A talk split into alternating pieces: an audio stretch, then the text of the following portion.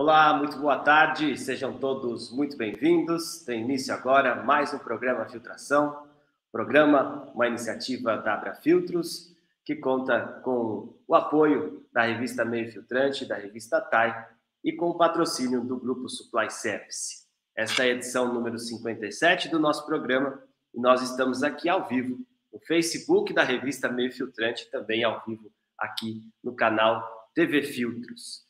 Programa Filtração é um canal de conteúdo online é, criado em abril de 2020 e todo mês a gente tem esse encontro marcado, recebendo convidados, especialistas para debater, é, discutir diversos temas do Brasil e do mundo, uma forma que a gente encontrou lá atrás de enfrentar essa nova realidade e temos aí todo mês então esse ponto de encontro aqui no YouTube, no canal TV Filtros. Se você quiser, compartilhe esse conteúdo, convide os amigos, familiares. Se você não conseguir assistir até o fim, o vídeo na íntegra estará aqui disponível no canal TV Filtros, assim como os outros 56, 56 programas que a gente já é, apresentou.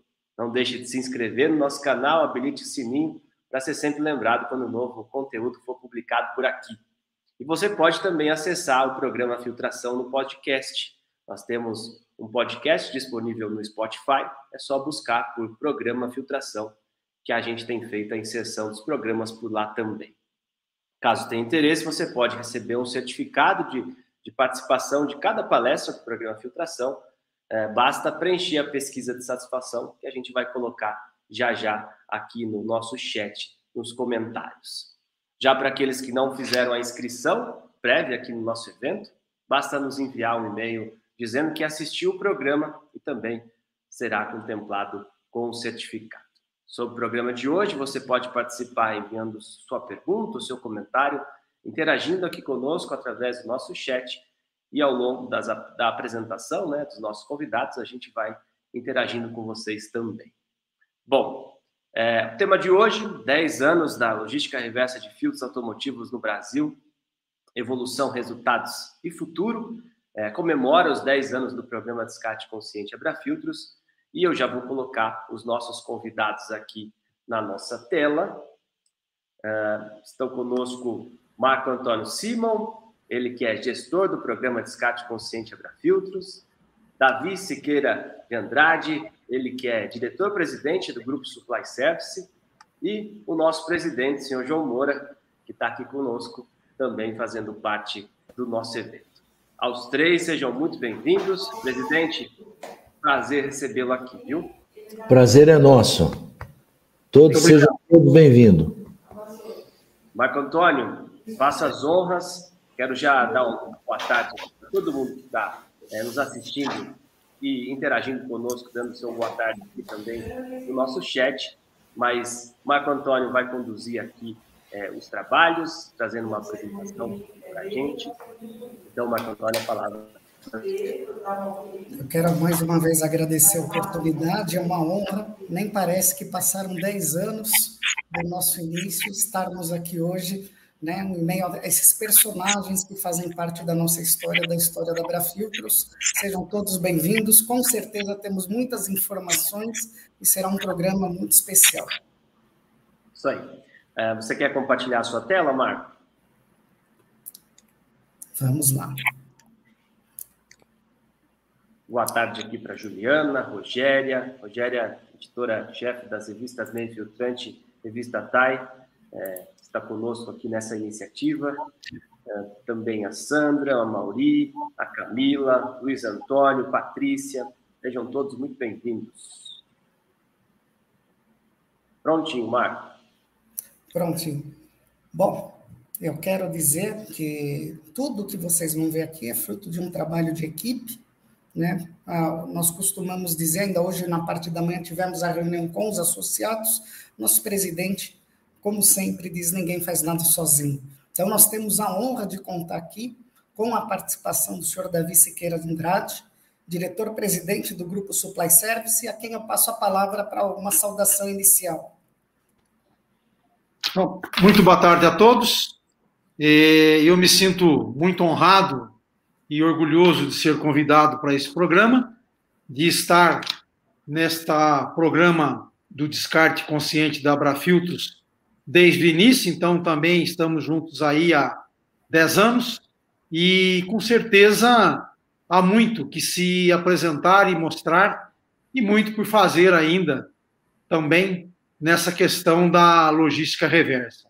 Uma boa tarde a todos. Começando então a nossa apresentação, o programa Descarte Consciente Abrafiltros, ele já tem, parece que não, mas a Abrafiltros ela nasceu em 26 de junho de 2006, né? Ela reúne todos os nossos a Abrafiltros ela atua no setor de filtros automotivos, filtros industriais. Temos uma câmara de saneamento também de filtros, né, para estações de tratamento de água, efluentes e reuso. E naquela época, quando a Abrafiltros nasceu, em 26 de junho, ela já tinha uma preocupação com a sustentabilidade. Qual o destino dos filtros usados? Né? O que, que aconteceria com esses filtros? Que custo? Ou, como é que isso viria a impactar no futuro? Né? E é interessante que vocês vejam, então, que hoje nós estamos aqui nesse evento muito especial de 10 anos do programa Descarte Consciente Abrafiltros, que veio a responder né, a, a dar uma solução para essa questão que vem desde o início da história da Abrafiltros. Então, esse slide aqui, ele simboliza exatamente essa caminhada, né, para nós aqui no setor de filtros, antes do programa Descarte Consciente Abrafiltros, não existia nada similar a, a, a algo que viesse atender a reciclagem de filtros automotivos, diferente de outros sistemas que já tinham é, regulamentações CONAMA, então, nós começamos literalmente do zero nesses 10 anos e, e nós entendemos né, que muito progresso foi feito. Hoje, nós temos uma história muito sólida para contar a todos vocês. Inicialmente, nós tínhamos uma série de desafios, porque nós estávamos falando de uma legislação nova, né? para o nosso setor tudo era novo. E o Brasil tem uma questão né, que parece que é característica do nosso país. Toda vez que a gente tem uma novidade, será que a lei vai pegar? Outra, é uma coisa nova, nunca foi feito dentro do nosso setor. Então, como fazer? Como realizar esse processo? E vamos para uma outra questão que, obviamente, sempre é importante: a responsabilidade acerca disso. Quem que vai pagar a conta? Como é que vão ser feitos aí os recursos para que tudo isso possa acontecer? Então, esses desafios iniciais foram superados. Né? Então, hoje, nós já estamos aí há 10 anos, falando especificamente do setor de filtros. Se nós vamos pensar em termos de logística reversa, da Política Nacional de Resíduos Sólidos, já são mais de 10 anos, então é um caminho sem volta. Né? Cada vez nós temos novos estados participantes, novas legislações, não só no setor de filtros, mas em outros setores, outros sistemas, né? O processo, dez anos depois, nós temos uma metodologia, nós temos uma estrutura que se comprovou, tanto na parte da gestão e da logística, como um, um, uma sistemática de sucesso. Né? Os resultados estão comprovados. Então, o futuro do programa, a história mostra que nós vamos o quê? Procurar replicar essas mesmas condições que vocês vão ver nos próximos estados, né, que virão certamente a compor ah, o rol aí de abrangência geográfica do programa, conforme forem avançando as legislações e os acordos. Uma outra questão que permeou muito era da responsabilidade. Quem é o responsável pela logística reversa? E quem ainda não está fazendo, é muito comum ter essa dúvida. Mas hoje isso está pacificado, inclusive na legislação, o detentor da marca. Ele pode não fabricar o produto, mas é dele a responsabilidade sob a logística reversa dos filtros automotivos. Né? Então, é, é, a logística reversa ela tem a responsabilidade compartilhada do fabricante, do importador, do distribuidor, das montadoras, mas a responsabilidade por fazer acontecer é do detentor da marca própria. E isto, né, nós temos aqui uma evolução e, e as conquistas do programa. Então, o programa nasceu para que as empresas associadas a Abrafiltros pudessem cumprir as legislações ambientais de logística reversa. Não é o core business da empresa fazer logística reversa. Né? Então, a associação veio, a Abra Filtros, a resolver esse problema através do programa. É um sistema coletivo. Então, quer dizer né, que nós temos aqui um sistema coletivo onde tudo fica mais fácil do que você procurar fazer isoladamente. E esse sistema coletivo, hoje, ele é reconhecido pelos órgãos ambientais, federais, estaduais e municipais, como um programa de sucesso, como um programa que deu certo. Né? Então, a Abrafiltros atua como entidade gestora, ela é a associação nacional representativa do programa, e essa iniciativa, então, é uma iniciativa de grupo, onde todas as empresas que vêm a fazer parte do programa, elas estão sujeitas às mesmas regras. E aqui está o grande segredo do sucesso do programa. Nós fomos evoluindo, né, do ponto de vista técnico, do ponto de vista de regramento, do ponto de vista de controle, e essa isonomia de condições todos estão sob as mesmas regras, é que fazem o programa ter esse sucesso que ele tem hoje, do ponto de vista de organização. Não fosse isso, não fosse o setor ter se organizado e ter entendido essa questão primordial, nós não estaríamos hoje, em 10 anos, com essa estrutura sólida. Né? Agora, não pensem vocês que isso foi fácil.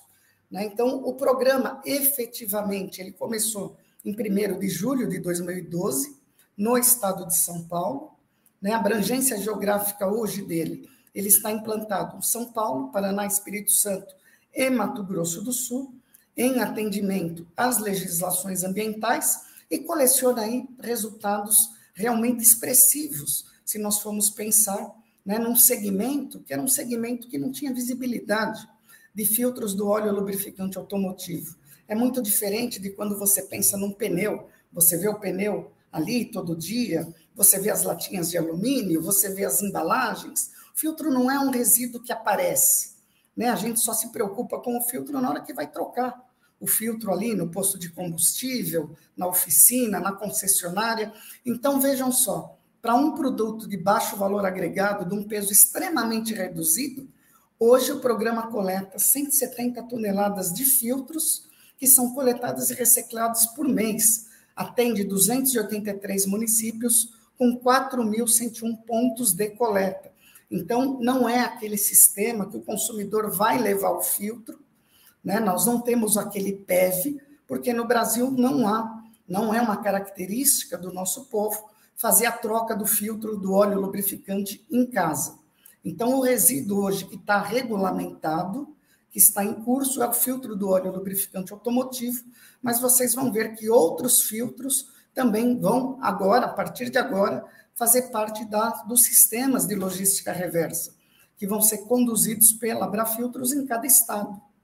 Né? Então, o programa ele teve início em São Paulo, em 2012, já em fevereiro de 2013 estava no Paraná, né? foi iniciado no Paraná, em julho de 2015 no Espírito Santo, em dezembro de 2015, pelos bons resultados, houve a renovação do termo de compromisso no estado de São Paulo. Em junho de 2016, renovação do termo de compromisso no Paraná. Em outubro de 2018, veio aí um divisor de águas, que foi a decisão de diretoria da CETESB 076-2018-C. Por quê? Porque ela incluiu essa necessidade da logística reversa para o licenciamento das empresas no estado de São Paulo. Ela ampliou a fiscalização e isso deu um novo impulso. Vocês vão ver aqui no decorrer da apresentação, né? E isto foi replicado, outros estados também seguiram esse modelo, e isso está fazendo com que os sistemas de logística reversa tenham um crescimento. E aí, em outubro de 2020, o programa teve início no Mato Grosso do Sul, então, até as coletas realizadas no mês de junho, nós não terminamos ainda o mês de julho, nós já temos mais de 27 milhões de filtros reciclados. Então, aqui está o número, né? Esse número desde o início, em 1 de julho de 2012, até agora, junho de 2022. Então, o resultado equivale a 27 mil, 27 milhões 923 mil 545 filtros reciclados. Vocês estão vendo aí também o link de acesso ao hot site do programa. Né? E o que é interessante, né? Como eu disse, hoje nós temos uma história para contar. E essa história, ela pode ser acompanhada através de uma parceira muito especial nossa, que é a revista e o portal Meu Filtrante.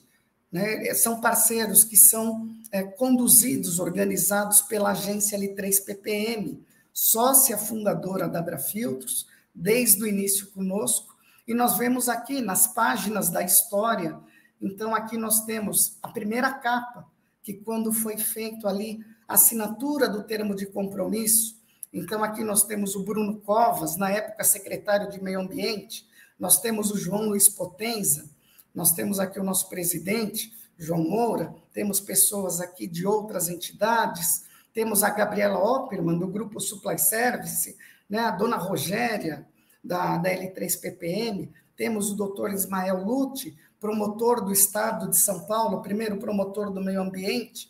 Então, assim, nós já saímos nesta época com um grande né, respaldo. Abrafiltros, ali ninguém ainda conhecia direito Abrafiltros, mas nós conseguimos nos inserir dentro desse meio, graças à condição de trabalho da forma que a Abrafiltros tem conduzido a situação. Então, cada vez que a gente tem algo especial, 10 milhões de filtros reciclados, 20 milhões, e agora, mais recentemente, na edição julho-agosto, 10 anos do programa, matérias especiais na revista Meio Filtrante, além, é claro, das matérias que tradicionalmente saem outras notícias, não foram só essas, mas fica aqui o nosso agradecimento né, a essa parceira de todas as horas, de todos os tempos, que está aqui conosco também nesse programa. E vale lembrar que a comunicação, né, quando a gente fala em logística reversa, a gente não está falando única e exclusivamente só da gestão da coleta, da parte logística, mas a comunicação também ela é uma exigência dos órgãos governamentais e faz parte. Então, hoje nós estamos no Facebook, estamos no LinkedIn, temos uma área de comunicação extremamente competente, capitaneada aí pelo Adriano, pela equipe, que estão levando a mensagem da Abrafiltros, estão levando o alcance do programa a todas esses, as, essas esferas, não só em nível nacional, mas também em nível internacional. Né? E tudo isso só acontece porque hoje nós temos uma estrutura. Né? O programa ele é uma questão bastante complexa, e, e vocês vejam, né, como a gente diz, ninguém faz nada sozinho, e hoje, então, nós temos toda uma estrutura para conseguir dar conta disso. Então, nós temos o nosso presidente, João Moura, que é o responsável legal pelas atividades da Abrafiltros, né? Eu fico na coordenação geral do programa, na implementação.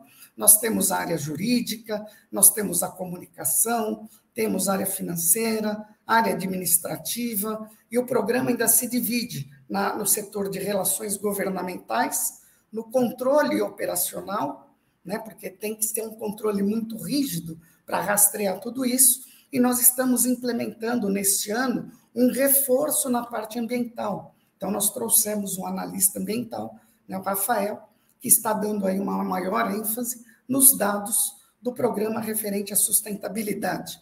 E agora eu quero aqui fazer um questionamento ao seu Moura, ao nosso presidente, para ele falar um pouquinho desse começo, como é que isto veio, né? como é que na época, o setor de filtros viu essa necessidade, os debates, tudo aquilo que foi feito até a gente chegar nessa estrutura e nos resultados de hoje. Seu Moura, a palavra é sua. Muito obrigado, Marco Antônio. É o nós fizemos, né, a nossa carreira profissional na área de filtros. E toda entidade tem, né, um, uma representatividade e nós não tínhamos, nós pertencíamos, estávamos agregados a outras entidades.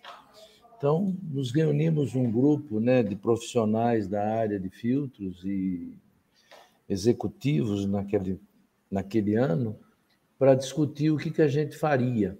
Né? E era uma ideia antiga nossa já de ter uma entidade que representasse o setor de filtros automotivos, industriais, porque até então já tinha uma outra, uma outra entidade que nos ajudou muito, a Brafipa, e que representava né, os fabricantes e o segmento de filtros residenciais e purificadores. Então, nós começamos a trabalhar um projeto para poder desenvolver Abrafiltros. E nesse projeto, é, a gente sempre pensou, né, como você colocou no início, uma sustentabilidade, que a gente tivesse uma, uma entidade que fosse altamente sustentável, não pelo produto contaminado, mas sim que nós nos ajudássemos uns aos outros na época para que a gente pudesse desenvolver uma entidade. Então foi assim que nós começamos.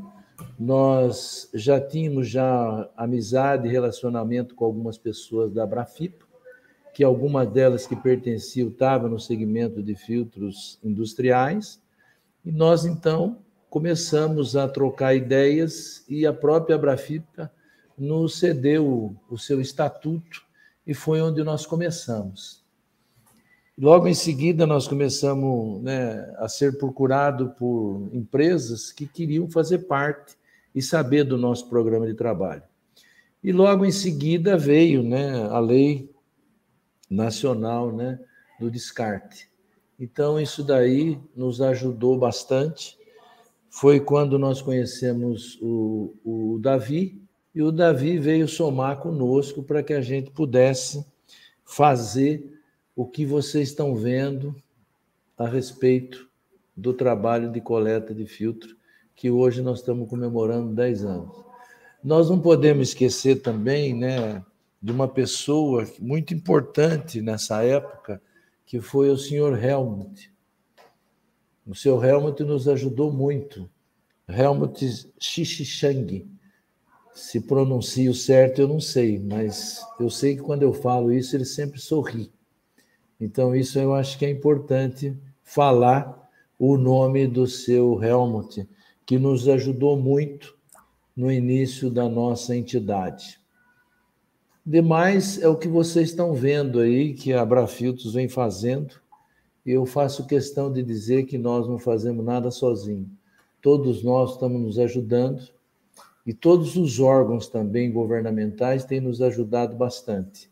Isso é muito importante para que a gente possa realizar o nosso trabalho. Seu Moura, eu quero aproveitar esse gancho, antes de eu passar a palavra para o senhor Davi, está conosco, acompanhando a nossa apresentação, Vinícius Bruni, ele que foi coordenador né, da, do, do Departamento de Logística Reversa da Secretaria de Meio Ambiente do Estado do Paraná, fez um trabalho fantástico na época da implementação do programa, também nos auxiliou. Ele disse que vai conseguir, nesse momento, ficar até às 15h30, então eu estou tomando a liberdade aqui de fazer esse agradecimento nesse momento. Posteriormente, ele vai, obviamente, assistir né, a nossa apresentação na íntegra, mas ele deixou aqui, inclusive, um depoimento.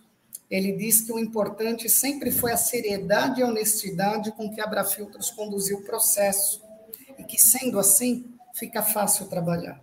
Ele tinha uma ideia da dificuldade do nosso setor, por ser um setor novo, a questão de filtros, e ele diz aqui que sabia, o mais importante foi a nossa boa vontade e em fazer acontecer. Os desafios estão aí para serem superados, então, Vinícius, fica aqui o nosso agradecimento. Quando a gente falar da parte governamental, nós temos fotos, né, principalmente desses personagens que nos auxiliaram ao longo da história, como disse o seu Moura, seu Helmut, né? Tem muita gente, obviamente, a gente vai falar de alguns, não dá para a gente agradecer a todos, mas muitas pessoas importantes na trajetória e na nossa história. Essa homenagem é sua também, Vinícius. Você nos ajudou muito. Desculpe aí quebrar um pouco o protocolo, mas eu sempre acompanhei o trabalho e a dedicação sua também. E você também é merecedor dessa homenagem e desse momento que nós estamos passando. Com certeza. Né? E vocês veem que a gente falando aí desses 10 anos, aqui a gente trouxe para vocês uma síntese das coletas do programa, do que a gente tem de resultado hoje. Então, vocês veem aí, né, em termos de municípios, São Paulo, Paraná, Espírito Santo, cada estado está num estágio, Então, nós temos hoje os 283 municípios, são as metas que são negociadas para cada estado, conforme questões logísticas, abrangência geográfica, financeira, número de municípios. Então, vocês veem, o Mato Grosso do Sul, que entrou depois, nós temos que fazer uma coleta lá, já quase de 50,5% do que é comercializado no Estado pelas empresas participantes, para que a gente tenha uma viabilidade logística e financeira. Os, os municípios ali são muito separados, e se não, for, não tiver um volume considerável, a gente não consegue equilibrar a questão das coletas. Então, aqui, né, por estado, vejam que São Paulo lidera com 2.260 pontos de coleta. Os volumes coletados, São Paulo começou antes, São Paulo tem a maior frota, então, assim, está acima, mas os resultados são compatíveis ao tamanho à estrutura de cada estado. Né? Então, hoje, se nós formos falar em toneladas, já foram aí 10.583 toneladas considerando aí os resultados atualizados até o mês de junho. Então, eu queria, seu Davi, que o senhor falasse um pouquinho né, da sua entrada, o senhor que foi apresentado pelo seu Helmut, a Supply Service, nós vamos falar depois com mais detalhe da parte logística, mas como o senhor viu esse trabalho da Abrafiltros, esse início, quando o senhor chegou ali já para dar um pouquinho da sua expertise, né, da expertise da Supply do ponto de vista da coleta de filtros.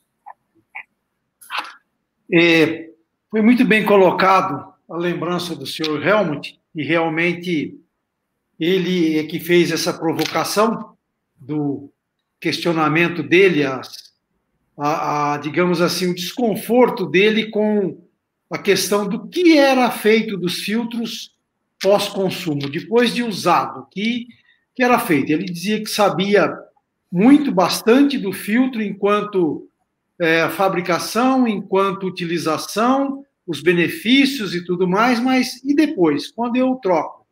E assim nós começamos uma conversa e através disso ele me apresentou ao João Moura, que tinha uma mesma preocupação, aí no caso dos filtros automotivos, não só dos industriais, né, que a Goblava acampava todos, e, e, nós já, naquela época, participávamos de outros programas de logística reversa, tanto na operação quanto na estruturação, na governança disso, a gestão, né?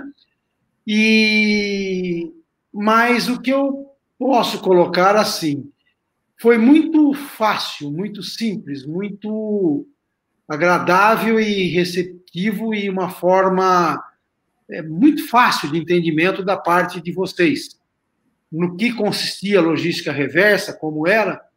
À época, eu coloquei aquilo que eu entendia como podendo ser melhorado, é, como tirar o peso disso, é, como se fosse possível, né? mas é, ainda assim, muita coisa que precisaria ser feito para um programa que estava iniciando, aproveitando a experiência, a vivência, a expertise que nós tínhamos de outras áreas, para se fazer uma coisa já assim um pouco mais leve, mais leve na sua forma, na sua apresentação, mas por trás dos bastidores, aquilo que muitos não veem, né? É como estruturar isso de forma a dar uma tranquilidade as empresas, os fabricantes, os geradores, que na verdade são os responsáveis por tudo isso, de forma confiável, de forma sustentável e que isso pudesse ser progressivo ao longo dos anos, é, pactuando metas, negociando metas, até um dia chegarmos aí ao máximo possível de que se possa coletar. Então, foi muito, muito, muito é, interessante e importante e um aprendizado estar com vocês nesses 10 anos, em que muito me orgulha essa reconhecimento nacional e até internacional do programa criado por vocês, gerido por vocês. Senhor Davi, muito obrigado pelas palavras, né? Certamente Nada disso teria sido possível sem essa sinergia de trabalho entre a Abrafiltros, o Grupo Supply Service, nossa diretoria, nossos associados. Então, é uma conjunção de pessoas, uma conjunção de empresas, uma conjunção de ideais. Eu e o seu Moura, nós conversávamos, né? É, o interessante das atividades é que ninguém faz atividade pura e simplesmente por fazer. Existe um engajamento, existe uma paixão, existe uma vontade de fazer cada vez melhor. Então, é, e isso a gente sente em cada um dos entes. Não é só a questão financeira, não é só a questão do dia a dia, mas é a questão dessa busca por, por atingir um objetivo, por deixar algo melhor, deixar um legado na história da logística reversa no Brasil e para o meio ambiente, né? Algo que está tão em voga nessas gerações. A gente vê aí o mundo todo discutindo a questão ambiental. E se a gente for acompanhar aqui os resultados, né, a gente vai ver aqui de uma forma muito rápida, né, que desde o início do programa, em 2012, nós temos tudo aqui, vocês vão ver que sempre foram, as metas sempre foram batidas, então, óbvio, os números estão aqui só para demonstrar. Então, em São Paulo, se a gente for ver, desde 2012 já foram 18,3 milhões de filtros coletados em São Paulo, mesma coisa no Paraná, metas sempre batidas, os resultados aqui, nós temos total rastreabilidade dos processos, então os filtros coletados lá equivalem a 6,25 milhões. Né? O Espírito Santo, um estado menor, começou em 2015, e cada estado é um aprendizado, cada estado tem a sua diferenciação. Já então, no Espírito Santo, estamos com 2,45 milhões de filtros do óleo lubrificante automotivo reciclados, né? O Mato Grosso do Sul, que começou em 2020, estamos atingindo aí né, 0,84, quer dizer, 840 mil filtros do óleo lubrificante reciclados. E vale dizer que tudo isso ainda aconteceu não só em meio às dificuldades do próprio sistema, de ser algo diferente, ser algo né, de um custo elevado, ser algo que precisou reunir muita gente, congregar muitas mentes, mas nós tivemos aí um impacto muito forte na questão da pandemia.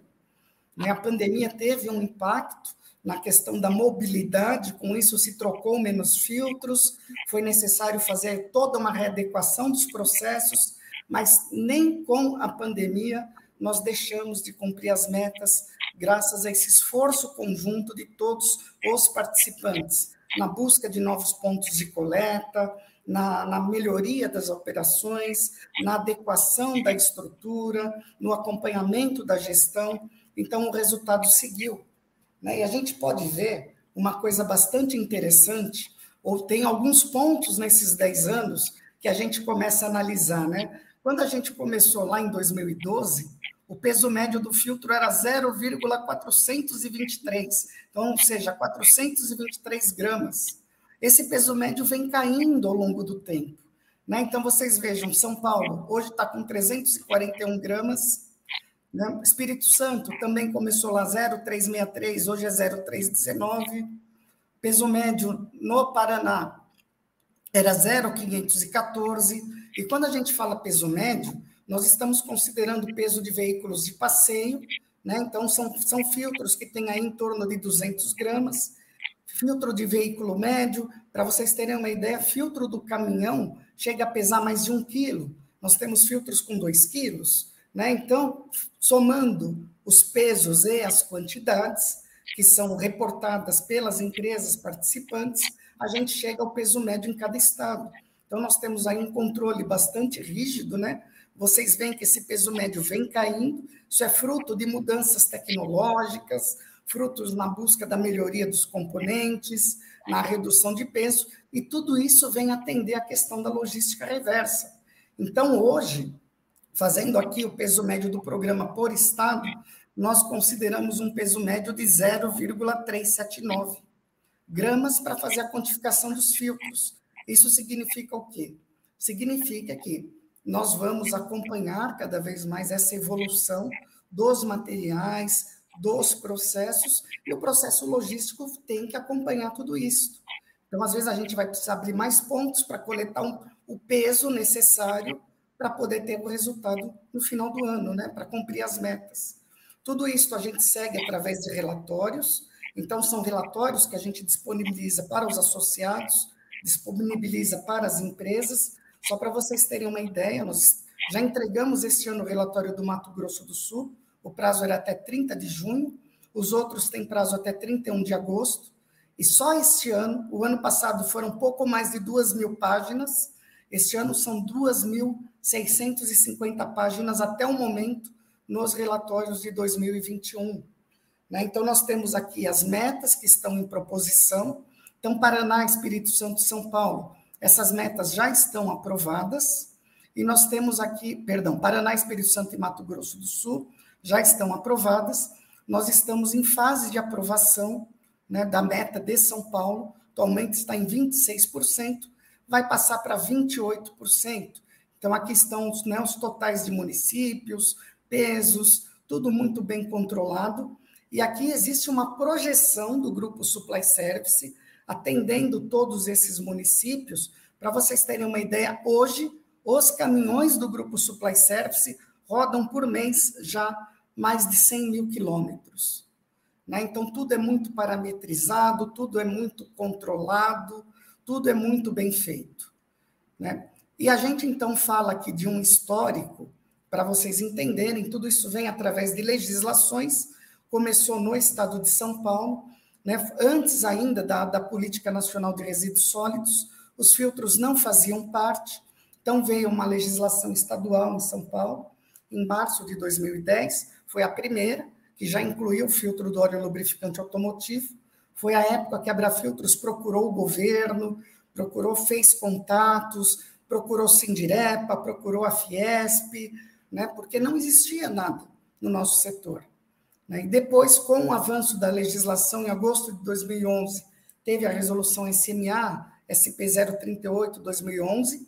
Essa foi praticamente, efetivamente, uma, uma resolução que ela acertou a questão inicial da logística reversa no Estado, e a gente considera aqui o pontapé, né, a pedra fundamental da logística reversa, porque essa legislação nova ela já trouxe melhorias, já trouxe uma série de questões que foram colocadas pelos setores.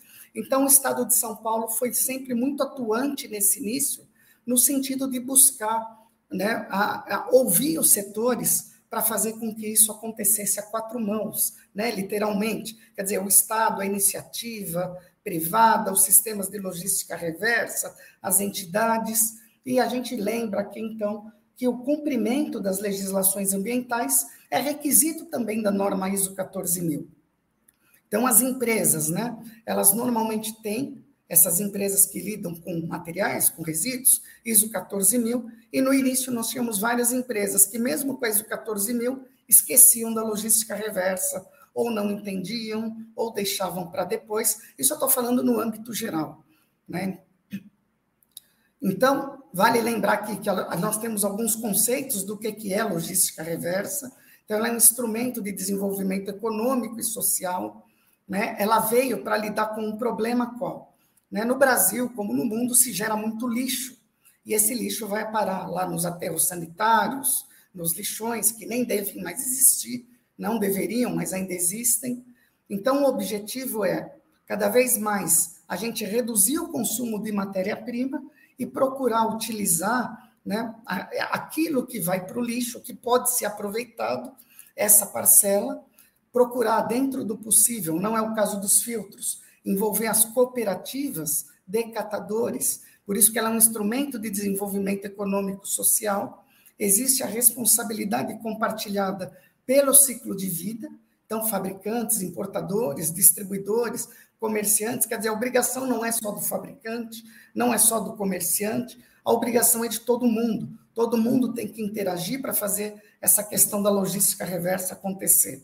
Então aí entram também, né, entra aí o governo, entram aí os titulares de serviços públicos, dependendo do setor, tem mais ou menos atuação, mas fica para isso, né? E o objetivo é que todos esses setores, a logística reversa, ela sempre avance de uma forma gradativa, conforme as metas que são negociadas junto às, aos órgãos ambientais. Tudo isso é disciplinado por termos de compromisso e cada empresa ela participa conforme a quantidade de produtos que ela coloca no mercado. Então, se você tem um grupo que coloca mais produto no mercado, mais filtro, ele vai ter uma participação maior, é proporcional àquilo que ele coloca. Quem coloca menos filtro vai ter o mesmo percentual, mas do ponto de vista quantitativo, é um volume menor. Então, tudo isso a Abrafiltros faz essa gestão, faz esse controle, com base naquilo que recebe das empresas, para fazer que tudo ocorra de uma forma justa, compartilhada, com menor custo e de uma forma que seja acessível para as empresas estarem conosco para fazer tudo isso acontecer. Então, quer dizer, vocês lembram que eu falei lá no começo? Poxa, mas legislação, será que vai pegar? Hoje, se a gente for citar as principais só para a área de filtros, nós temos um rol de 13 legislações, entre legislações obsoletas, legislações vigentes, né, legislações que mencionam aí filtros do óleo lubrificante automotivo. Então, não dá para pensar mais que a, a, essa questão não vai algum dia acabar. Não, só vai crescer. Outros estados vão trazer novas legislações. Nós tivemos agora, recentemente, o Decreto Federal 10.936, agora em 12 de janeiro, uma nova regulamentação da Política Nacional de Resíduos Sólidos, que colocou né, o filtro do óleo lubrificante e o filtro do combustível como né, resíduos sujeitos à logística reversa em nível nacional. Até então, não estava na Política Nacional de Resíduos Sólidos, então nós vínhamos atendendo legislações estaduais estamos agora num processo de atendimento a uma legislação federal. E disto vai resultar um acordo setorial. Então, aqui a gente está falando de novos desafios. Né? O filtro do óleo lubrificante é um resíduo perigoso classe 1, então não dá para restituir o filtro diretamente para o fabricante, para o importador, para o comerciante, precisa ter uma estrutura à parte, precisa ter uma empresa à parte homologada, capacitada para lidar com esse resíduo, e é aí que entra o grupo Supply Service. Né? Eles são especializados no tratamento de resíduos oleosos no Brasil.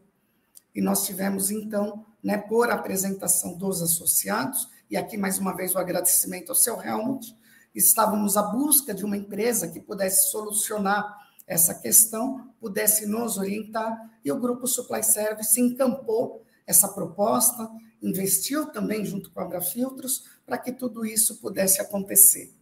Né? Existe uma previsão na legislação, o resíduo perigoso, ele não pode ser tratado de qualquer maneira, isso já vem de antes da logística reversa, então a lei 9.605, né, ele não é um resíduo que se equipara ao resíduo que é aquele lixo do dia a dia que a gente tem na nossa casa, da varrição, né, do, do, aquele lixo de varrição pública. Não, não é. Ele precisa ter essa destinação, precisa ter esse trabalho diferenciado. Né? E vejam que, além da questão de pensão alimentícia, né, existe a questão que o crime ambiental ele também é um dos pontos que gera prisão, multa no Brasil. É algo muito sério. Então, aqui a gente está falando no limite, pelo acordo, pelo artigo 68, pode vir a gerar, se alguém pegar um resíduo perigoso, jogar no rio, né? se alguém pegar um resíduo perigoso, der uma destinação inadequada, ele pode ser detido de um a três anos e pode resultar em multa. E o interessante é ver que os estados de São Paulo e Paraná já implementaram leis que condicionam o cumprimento da logística reversa a concessão ou renovação da licença de operação. Também é um requisito para que as empresas possam participar de licitações governamentais. Então, essa questão de inserir a logística reversa na legislação é de extrema importância, porque nenhuma entidade tem poder de polícia. Então, aqui entra o poder público num papel muito importante, muito né, especial, de fazer a fiscalização, inserir tudo isso na legislação para que isso possa acontecer da forma adequada. Se a regra é igual para todo mundo, porque obviamente isso gera custo, isso tem investimento, mas se, se essa regra é igual para todo mundo, isso passa a ser parte do processo.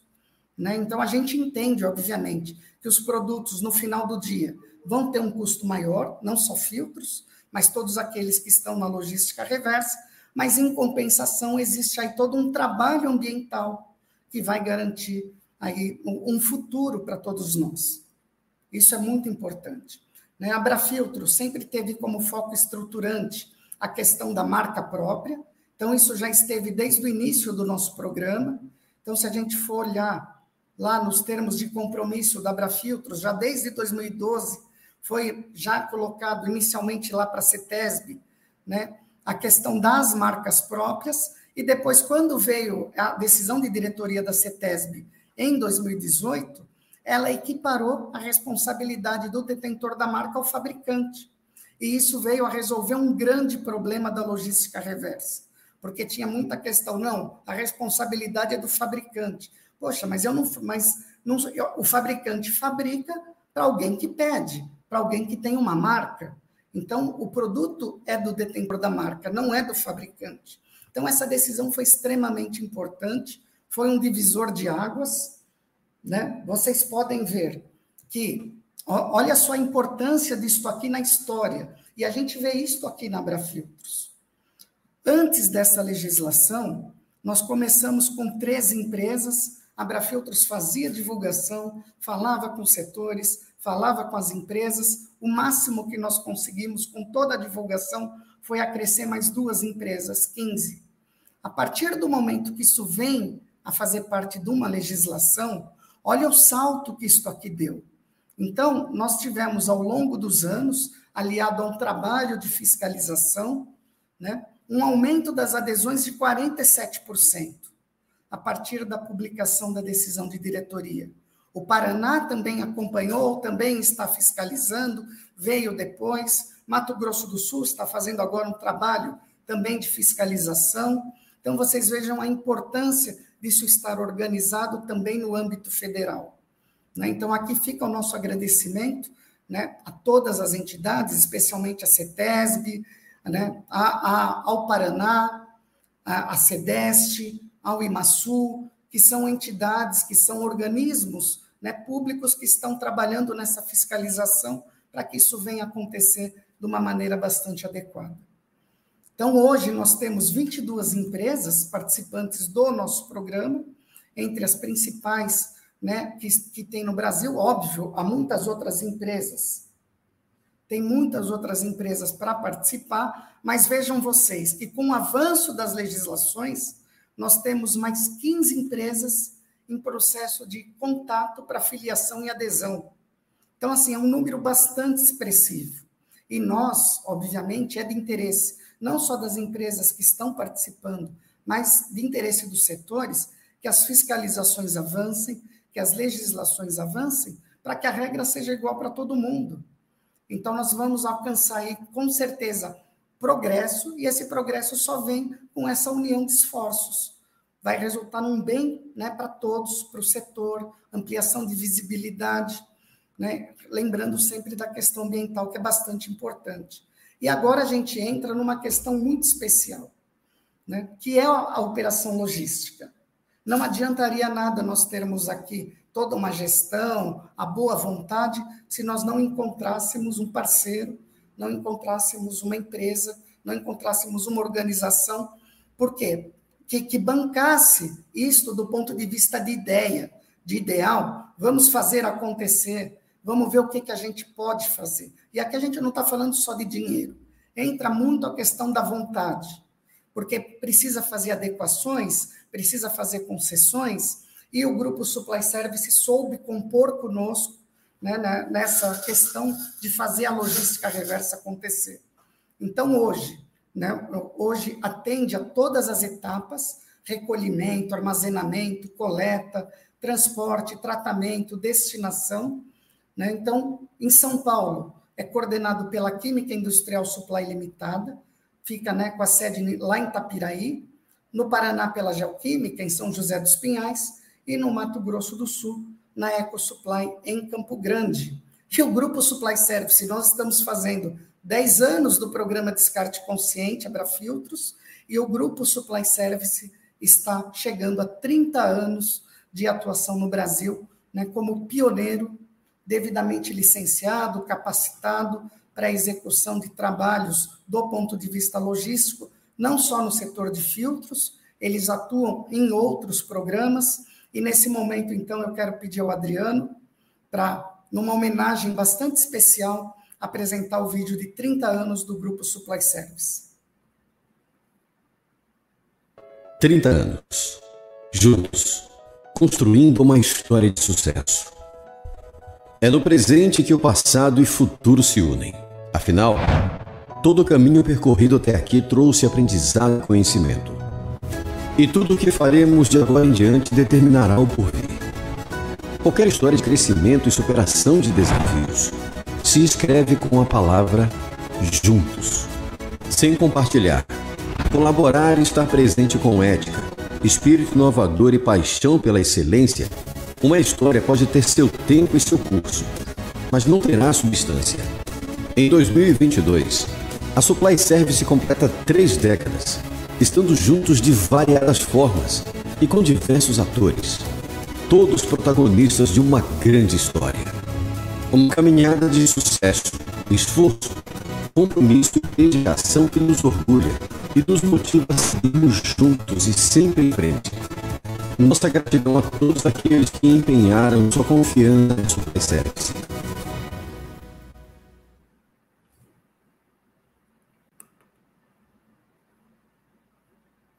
Então, muito obrigado. Fica aqui o nosso registro. Né? É, gostaria de saber, estão todos acompanhando? Voltou aqui a, a nossa apresentação, estamos no slide. Se puderem confirmar para mim. Sim, Marco, tudo certo. Sim, Muito tudo obrigado, Adriano. Obrigado. Então, nessa parte aqui da logística reversa, né, a gente está falando do ponto de vista logístico, Tá? Aqui é uma coisa assim bem esquemática do que seria a logística reversa. Então, nós temos o fornecedor de matéria-prima, vai para a indústria, fabrica o filtro. Né? Esse filtro pode ter a marca própria do fabricante, ou muitas vezes, por exemplo, o Marco Antônio quer vender filtro, ele não tem uma indústria, ele vai lá, contata o fabricante, ele vai colocar lá o Marco Antônio Filtros, ele vai fazer o filtro com a minha marca. Por isso que a gente fala que o detentor da marca é o responsável pela logística reversa. Isso é muito comum, por exemplo, na indústria automobilística. A indústria automobilística não fabrica os próprios filtros. Né? Então, é a indústria de filtros que fabrica aquele filtro e coloca a marca né, do, do, da empresa ali que é responsável né, por, por, aquele filtro que vai no veículo de vocês com a marca do fabricante do veículo.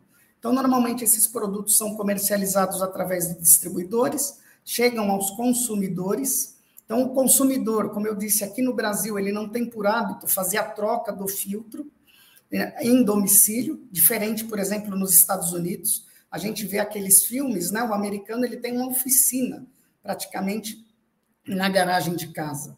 E o seu Davi pode até aqui dar um testemunho, né, seu Davi? Teve lá nos Estados Unidos e tem a história de uma velhinha ali que disse: Poxa, mas no Brasil vocês não trocam filtros? Eu troco o filtro do meu carro. Como é que foi isso, seu Davi?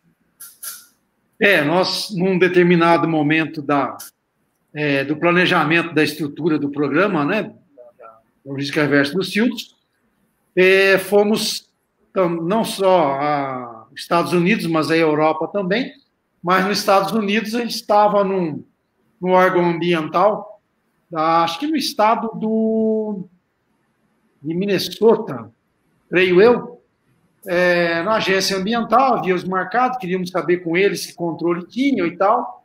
A primeira surpresa, não havia controle, não havia registro, é, nada, ficaram até surpresos com o que estava se é, planejando fazer no Brasil, né? E ela disse que lá as pessoas levam os filtros nos pontos de coleta, os, os PEVs, os postos de entrega voluntária. E eu falei que não, que no Brasil a gente é, troca o óleo num posto de troca, num posto de combustível, numa é, casa especializada de troca de óleo. Aí ela disse assim: Poxa, mas vocês não fazem isso sozinhos? Vocês não sabem? Eu troco o óleo do meu carro na minha casa. E eu pensei comigo, né? Poxa, é, fiquei surpreso, mas são, são culturas diferentes. Realmente, é, a garagem do americano é praticamente uma oficina mecânica, né? E realmente nós não temos esse, não temos o mesmo espaço, enfim, é tudo, é cultura, cultura. E ela ficou surpresa, como quem disse assim, só faltou perguntar se eu, eu engraxava meu sapato e fazia minha barba, né? Porque tamanha é a indignação delas. Pois é, né, gente? São, são questões culturais. E a gente é. tem que trabalhar conforme a cultura de cada local. Né? Então, vocês veem, nós temos, então nós não temos PEVs, né, que é aquele posto de entrega voluntária, nós temos ponto de coleta. O que significa isso? A coleta que é feita é diretamente no gerador. Então, é no posto de combustível, é na rede de troca de óleo, é na concessionária, é na oficina mecânica, conforme aquilo que é gerado pelo estabelecimento comercial. Então, passa ali o caminhão do grupo Supply Service, esses geradores são cadastrados, né? Periodicamente eles vão lá, fazem a coleta. Essa coleta, ela pode ser quinzenal, pode ser mensal, bimestral, trimestral. Então nós temos, por exemplo, postos que ficam em beira de estrada, que atendem caminhões, chegam a gerar uma tonelada de filtros a cada 15 dias. E nós temos oficinas, nós temos locais menores, né, em municípios menores, que às vezes para gerar 10, 15 quilos de filtro leva três meses. Então, tudo isso, vocês veem a complexidade da logística, tem que ser tudo muito bem equacionado para que a gente possa chegar num ponto de equilíbrio né, entre o investimento e o retorno.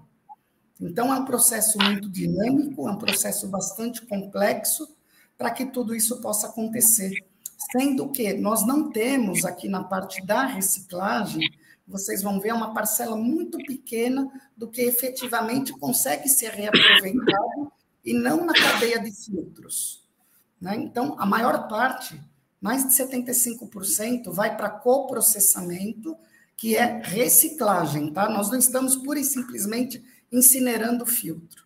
Não, que é a parte lá dos elementos filtrantes, borrachas, não dá para reaproveitar aquilo, né? mas isso entra na geração energética, na indústria do cimento.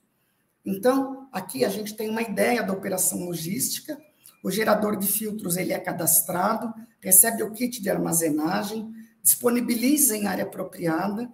Então, isso aqui é fornecido pelo programa, conforme né, o, o, tamanho do local. Então, pode ser um tambor, pode ser um big bag, né? E, periodicamente, então, esses filtros são embalados o gerador destina para o coletor autorizado, é um transporte apropriado, então o caminhão tem que ser estanque, o caminhão tem que atender a todas as regulamentações ambientais, regulamentação de transportes de resíduos né, perigosos, há questões de restrições veiculares, então, dependendo do horário, tem que ser um tamanho de caminhão, tem que ter uma cilindrada, tem que ser um veículo menor. Então, tudo isso entra nesse contexto e a partir daí, então, a gente tem a parte do processamento dessa destinação. Então, aqui vocês têm a visão de um né, dos caminhões num posto de combustível, onde tem ali a parte de troca de óleo. É feita toda uma pesagem. Esse sistema ele é eletrônico, né? E conforme a pesagem já sai aqui um ticket, que é o comprovante de coleta isto online, por internet, já vai para o sistema do grupo Supply Service, né? Então entra aqui, esse aqui é um ticket. Esse comprovante, ele serve né, para que o posto de combustível ele possa comprovar junto aos órgãos ambientais aquela destinação. E, ao mesmo tempo, para o grupo Supply Service, para os controles internos e apresentação também nos relatórios, né, em todos os processos que são exigidos de controle. Né? Então, o óleo contaminado, ele hoje equivale a cerca só de 2% do peso do filtro. Esse óleo contaminado, ele chama o LUC, óleo lubrificante usado contaminado. Ele passa por um processo de re-refino, então ele volta ali para a indústria do óleo, não vem para nós. O grupo Supply Service, né, a, ele é autorizado pela ANP, Agência Nacional do Petróleo, para fazer esse re-refino. O metal, que, né, é, que é cerca aí de 23%. Então, aquela carcaça do filtro, isto é triturado, isso vai para a siderúrgica, né? E, e é, esse valor desse metal é muito baixo, Então, assim, gera pouquíssimo retorno financeiro, tanto óleo quanto metal. E o, a grande parte, né, a maior parte, aí, mais de 75%, vai para coprocessamento, que é na indústria do cimento. Então, esse metal, esse material, per, eh, perdão, esse material para coprocessamento, em que pese a gente está substituindo ali o coque, isso está entrando na caldeira, nós temos que pagar um custo bastante elevado, não só no transporte desses resíduos, como também temos que pagar para ser executado esse coprocessamento. Então, o nosso, o nosso programa ele atende né, com excelência, não há nenhum tipo de destinação para aterro sanitário, não há nenhum tipo de material que retorna aí, que é colocado em lixão, nada disso. Nem aterro industrial, nada disso. O produto é todo aproveitado. Só que ele é um produto de baixo valor agregado, então todo esse processo custoso, ele vem aumentar o valor do filtro e não tem um retorno direto para a cadeia produtiva de filtros automotivos. Então, isso gera uma dificuldade. Né? O filtro usado ele é o patinho feio, ele é aquele resíduo que ninguém quer, porque ele tem um custo muito elevado. Mas a gente não olha as suas dificuldades, a gente tem que fazer acontecer.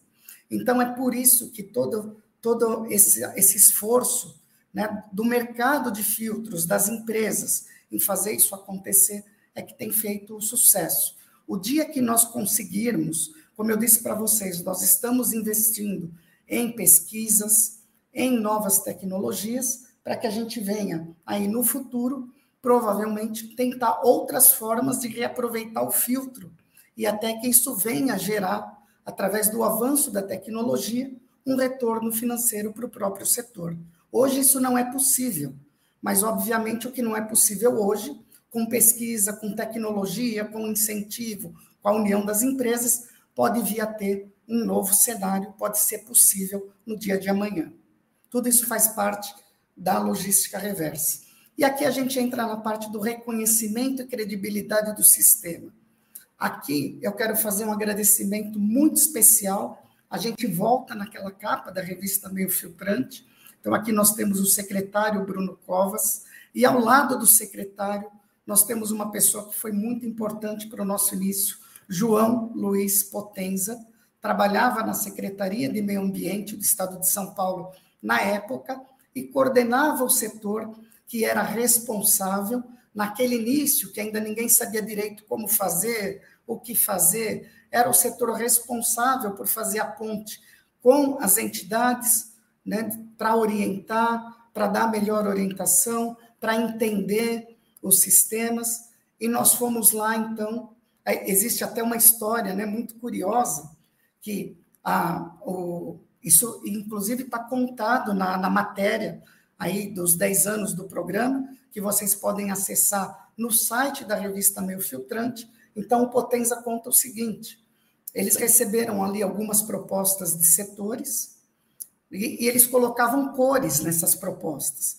Então, as propostas que tinham viabilidade, que atendiam, estavam na verde, as que necessitavam de ajustes estavam no amarelo, e Abrafiltros, como tinha apenas uma intenção de fazer alguma coisa, ainda estava em busca do como fazer, a proposta da Abrafiltros estava no vermelho. E aí Abrafiltros pediu uma reunião, né, já vinha em diversos contatos, pediu uma reunião lá na Secretaria do Meio Ambiente, e o Potenza conta que ele achou que iriam duas, três pessoas. Quando foram fazer essa reunião, tinha mais de 15, eram 17 pessoas. Então, tinha gente da Fiesp, que a Brafiltros estava reunindo para poder buscar as informações. Estava lá o seu Davi, estavam representantes das empresas associadas que já iam fazer parte do programa, integrantes da diretoria. Então, Potenza conta que quando viu aquela quantidade de pessoas falou: puxa vida, essa reunião vai ser problemática, vai ser difícil sair alguma coisa daqui. Foi necessário trocar de sala, eles foram para uma sala maior, arrumaram cadeiras, e o Potenza depois conta, inclusive nessa entrevista, que foi uma reunião extremamente produtiva. Depois dessa reunião, com as orientações, com todo esse apoio, a Abrafiltros deu um salto, né? Foi a partir daí que eu fui chamado, que eu fui contratado para poder entender todo esse cenário, transformar isso num projeto viável. e depois, posteriormente, eu e o seu Moura voltamos para negociar com Potenza, para apresentar a proposta da Abrafiltros. Foi a primeira vez que eu vi o Potenza, o seu Moura já tinha ali um relacionamento, e a reunião foi fantástica, né? Porque eu tinha experiência na área governamental, não tinha experiência em logística reversa, mas eu conseguia, obviamente, elaborar projetos. E o seu Moura veio e foi ele que me incentivou e disse: Marco, eu acho que você, ele já me conhecia, falou, pelo seu conhecimento, vai ajudar muito a Abrafiltros a tirar do papel aquilo que nós estamos pensando para a logística reversa dos filtros automotivos. Então, inicialmente, eu fui chamado para desenvolver o projeto e nós tivemos aí um, um, uma receptividade tão boa por parte das empresas, por parte do Potenza, que enxergou as nossas dificuldades, mas também viu a boa vontade da Abrafiltros em realizar e topou fazer um projeto piloto. Então, as metas eram pequenas, nós entramos inicialmente em 10 municípios, acabamos fazendo 12, porque era justamente para testar, para saber se aquilo ia dar certo, não ia dar certo. Né? E hoje o programa está aqui, então a gente considera o Potenza como um dos padrinhos, né? foi o Potenza que deu esse aval. A CETESB, obviamente, mudou ao longo do tempo, Secretaria do Meio Ambiente, mas o Potenza vem acompanhando o nosso programa ao longo desses 10 anos. Quero agradecer aqui também a doutora Patrícia Iglesias, a Lia Demange, Regiane, Marcelo, Raíssa, todas as pessoas que passaram aqui no estado de São Paulo por nós e que estão nos dando todo esse apoio. Né? Então, nós conseguimos, inclusive, fazer um evento especial envolvendo a Abrafiltros, a CETESB e a Secretaria do Meio Ambiente. Então, aqui está na época né, o Otávio Cano, que era o presidente da CETESB, o secretário do Meio Ambiente, Bruno Covas, aqui conosco, seu Moura, seu Helmut, que a gente fala tanto do seu Helmut, está aqui o seu Helmut. Né? Então, e todas as outras pessoas, né? Então, estou eu aqui, os associados, muitos associados, o Flávio Ribeiro, também uma pessoa que nos auxiliou muito na área jurídica. Quero fazer uma menção aqui ao Paulo Gonçalves. Né? O Paulo está aqui, meio escondidinho, mas o Paulo também veio participar, representando o grupo Supply Service. A Gabriela Opperman também está aqui atrás. Então, o Paulo também foi uma das pessoas dentro do grupo Supply Service que, com muita boa vontade, com muita atenção, nos ajudou, nos orientou para que a gente pudesse montar esse programa fazer esse projeto em tempo recorde, a tempo de fazer essa apresentação. Porque nós, obviamente, não entendíamos, não sabíamos né, das especificidades do tratamento de resíduos oleosos. Então, todo mundo teve muita boa vontade para que isso pudesse acontecer. Então, fica aqui o nosso registro. Então, obviamente, hoje temos o Carlos Sarubi, nós temos o Luciano Morato, o Marlos, há diversas pessoas no grupo Supply Service mas eu não podia deixar de registrar o papel e a importância também do Paulo Gonçalves nesse processo, da Iva e tantas outras pessoas que fazem parte aí dessa história. Então, vocês vejam aqui, né, a doutora Patrícia Iglesias, depois ela assumiu a secretaria, ela estava aqui na época na, na CETESB, depois ela assumiu a Secretaria do Meio Ambiente, a doutora Patrícia Iglesias, então está aqui o Davi, então fizemos aqui a renovação do nosso termo de compromisso, em 2015. Está aqui o Potenza mais uma vez conosco, aqui o Paulo, né, toda a equipe, Dr. Nelson Bugalho, que era vice-presidente da CETESB. Então, temos aqui o Flávio Ribeiro, várias pessoas, Dr. Ismael Lute, promotor, né, primeiro promotor estadual de meio ambiente. Aqui também, ainda falando do estado de São Paulo, aqui né, com Eduardo Trani, na época secretário de meio ambiente, nós tínhamos também aqui diversas outras autoridades e nós fizemos, então, já quando houve a decisão de diretoria da CETESB a 076-2018-C, ela saiu em outubro e dia 5 de outubro nós estávamos assinando já um novo termo de compromisso, já totalmente alinhado com a decisão de diretoria da CETESB, porque a Brafiltro sempre procurou cumprir todas as determinações governamentais. Né? Nós sempre procuramos colaborar e cumprir. Quando eu digo cumprir, a Abrafiltros procura ser ativa do ponto de vista de colaborar com os avanços da legislação, com os avanços da metodologia, porque nós não podemos esperar só do poder público.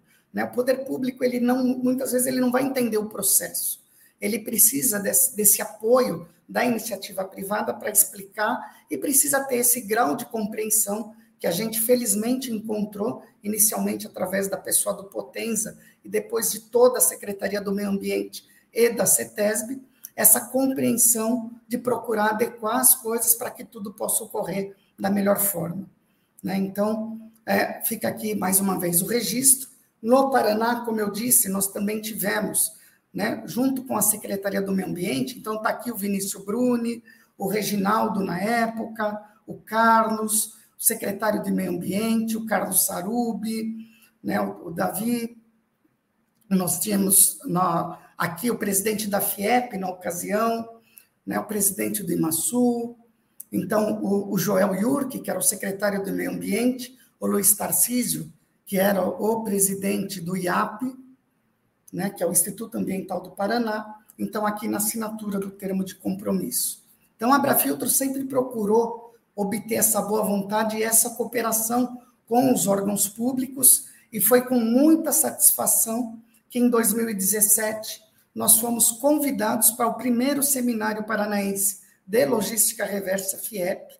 Né? Ele foi promovido pela Federação das Indústrias do Paraná, em conjunto com a Secretaria do Meio Ambiente, e nós fomos convidados como case de sucesso, ou seja, um sistema que em pouco tempo conseguiu atrair grandes resultados.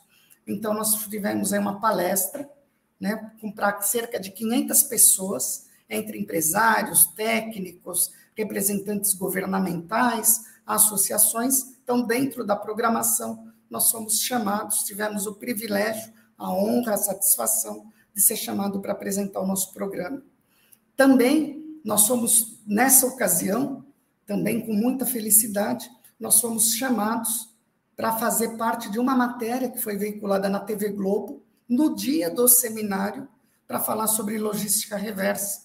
E o nosso sistema foi né, escolhido como um sistema símbolo de logística reversa no Paraná. Então, quero aqui agradecer ao Carlos Sarup.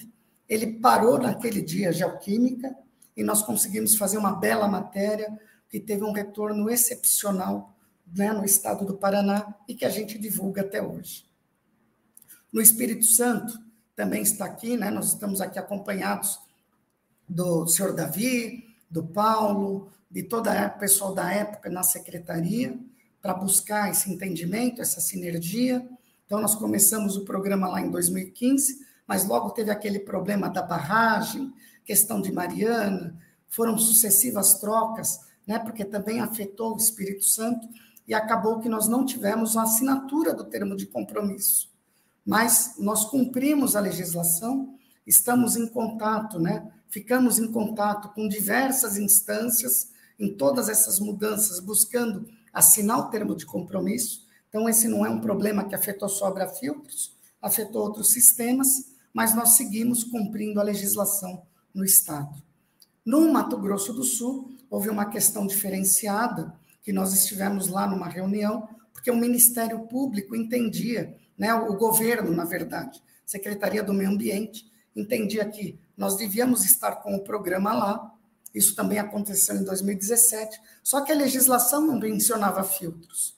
Então, por intermédio do doutor Mauri né, é, Ricciotti, do Ministério Público, nós conseguimos viabilizar uma reunião lá no Mato Grosso do Sul, né, com o, o senhor Jaime Verruc, secretário de Meio Ambiente, o senhor Ricardo Éboli, diretor-presidente do IMASU, estivemos ali com o senhor Sérgio Logren, também presidente da Federação das Indústrias do Mato Grosso do Sul, o senhor Davi esteve conosco, Felipe Andrade, né? tivemos ali várias pessoas, o próprio doutor Mauri esteve conosco nessa reunião, nós explicamos que seria necessário fazer um aditamento na legislação, né? e aí o secretário entendeu fez esse aditamento, né? Ele falou: "Mas que garantia vocês me dão que se nós fizermos esse aditamento, nós vamos ter o programa da Abrafiltros aqui no Mato Grosso?"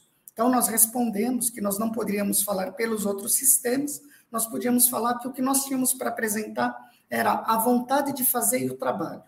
que se fosse feito esse aditamento na legislação, que isso veio a ocorrer depois, e assim que saiu o aditamento, nós iniciamos os trabalhos, em 1 de julho de 2020, então nós tivemos a honra e o privilégio de ser o primeiro sistema de logística reversa a estabelecer um termo de compromisso no Mato Grosso do Sul. Seu Moro, o senhor lembra dessa ocasião? O senhor quer falar um pouquinho daquela reunião, como foi?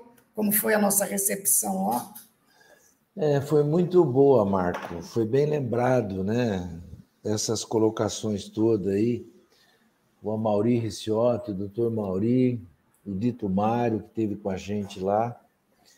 Foi bastante interessante a receptividade nossa e a compreensão deles para que a gente pudesse é, dar sequência né, no plano de coleta no Estado. Demais foi mais coisas administrativas, mas nós conseguimos né, o nosso objetivo maior, que era deixar claro como nós tínhamos que fazer a coleta. Então foi bastante interessante. Então fica aqui o nosso registro, agradecimento ao secretário Jaime Verruc, que continua lá na Secretaria do Meio Ambiente, à senhora Thais, que é diretora da área de logística reversa hoje, né, com os trabalhos que a Abrafiltros vem conduzindo no Mato Grosso do Sul. E aqui quero destacar também o apoio, na época do Felipe Andrade, que era diretor lá da Eco Supply, Hoje ele é diretor de operações do Grupo Supply Service em São Paulo, e hoje o diretor lá é o Valdinei, que tem dado sequência a esse excelente trabalho, também no Mato Grosso do Sul, com todas as dificuldades logísticas. Né? O Brasil é um país de dimensões continentais, cada estado tem as suas especificidades, mas nós temos conseguido, com muito trabalho, com, muito, com muita sinergia, cumprir as metas também no Mato Grosso do Sul. E aqui eu não posso deixar de falar da comunicação. Então, é, como eu disse, né, inicialmente havia uma questão de preocupação com a legislação, depois com a sistemática das coletas, como isso ia acontecer, e conforme esses desafios vinham sendo superados, passou-se então a dar uma ênfase à comunicação. Então, a comunicação cada vez mais ela vem a impactar a população, a impactar os órgãos públicos, as indústrias, nesse processo de conscientização em torno da importância da logística reversa. Então, a Abrafiltros estruturou um departamento de comunicação e marketing, que hoje é coordenado pelo Adriano Bonásio, que também apresenta né, tanto o Abratalks quanto o programa Filtração, aí um trabalho da L3PPM, que é a agência oficial da Abrafiltros, que desenvolve todas essas peças. Ela fez isso durante muito tempo de forma gratuita, como uma empresa né, que foi sócia fundadora da Abrafiltros e passou então depois por um processo de licitação, foi com justiça escolhida pelos associados para dar continuidade a esse trabalho e vocês vejam a qualidade dos materiais que nós temos hoje. Né? São materiais que não ficam a dever nada para nenhuma agência de propaganda de grande porte. Então, nós conseguimos, com pouco, né, fazer muito, e aqui eu quero, então, parabenizar a nossa área de comunicação, L3PPM, a Verso, a todo mundo que tem levado a, a mensagem da Abrafiltros, a todo esse programa, ao conhecimento não só no Brasil, quanto no exterior. Dona Rogéria, Loiana, fica aqui nosso agradecimento.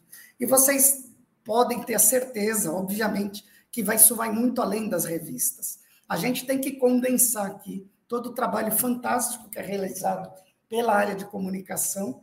Então, hoje, né, temos agência de publicidade, redes sociais, então anúncios, tudo aquilo que é feito. Então, estamos nas redes sociais, no LinkedIn, no YouTube, no Facebook, temos assessoria de imprensa, faz, participamos de eventos online, eventos offline, é, eventos presenciais, eventos no Brasil, no exterior, tem a Filtec, a Brafiltros apoia uma série de, de feiras e eventos em todo o Brasil. Nós já tivemos a honra de ter a doutora Patrícia Iglesias, inclusive, falando com os nossos associados, o Potenza, a Lia, Fizemos o convite para que outras secretarias de meio ambiente venham a estar conosco aqui na Abrafiltros. Então, algumas ainda não conseguiram agenda, mas a gente procura sempre estreitar esses laços e fazer com que os nossos associados, com que o mercado tenha uma conscientização acerca da importância da logística reversa. Então, muito importante esse trabalho que vem sendo feito né, através da nossa área de comunicação. Então, nós temos um hot site bastante especial com todas as informações do programa, o www.abrafiltros.org.br Descarte Consciente. Então, nós temos todas as explicações, tem formulário ali, fale conosco. Você que tem dúvida, você que quer saber mais acerca do programa, pode entrar lá no nosso site, mandar sua dúvida, preencher esse formulário. Nós vamos ter a maior satisfação em fornecer as informações e as explicações que se fizerem necessárias.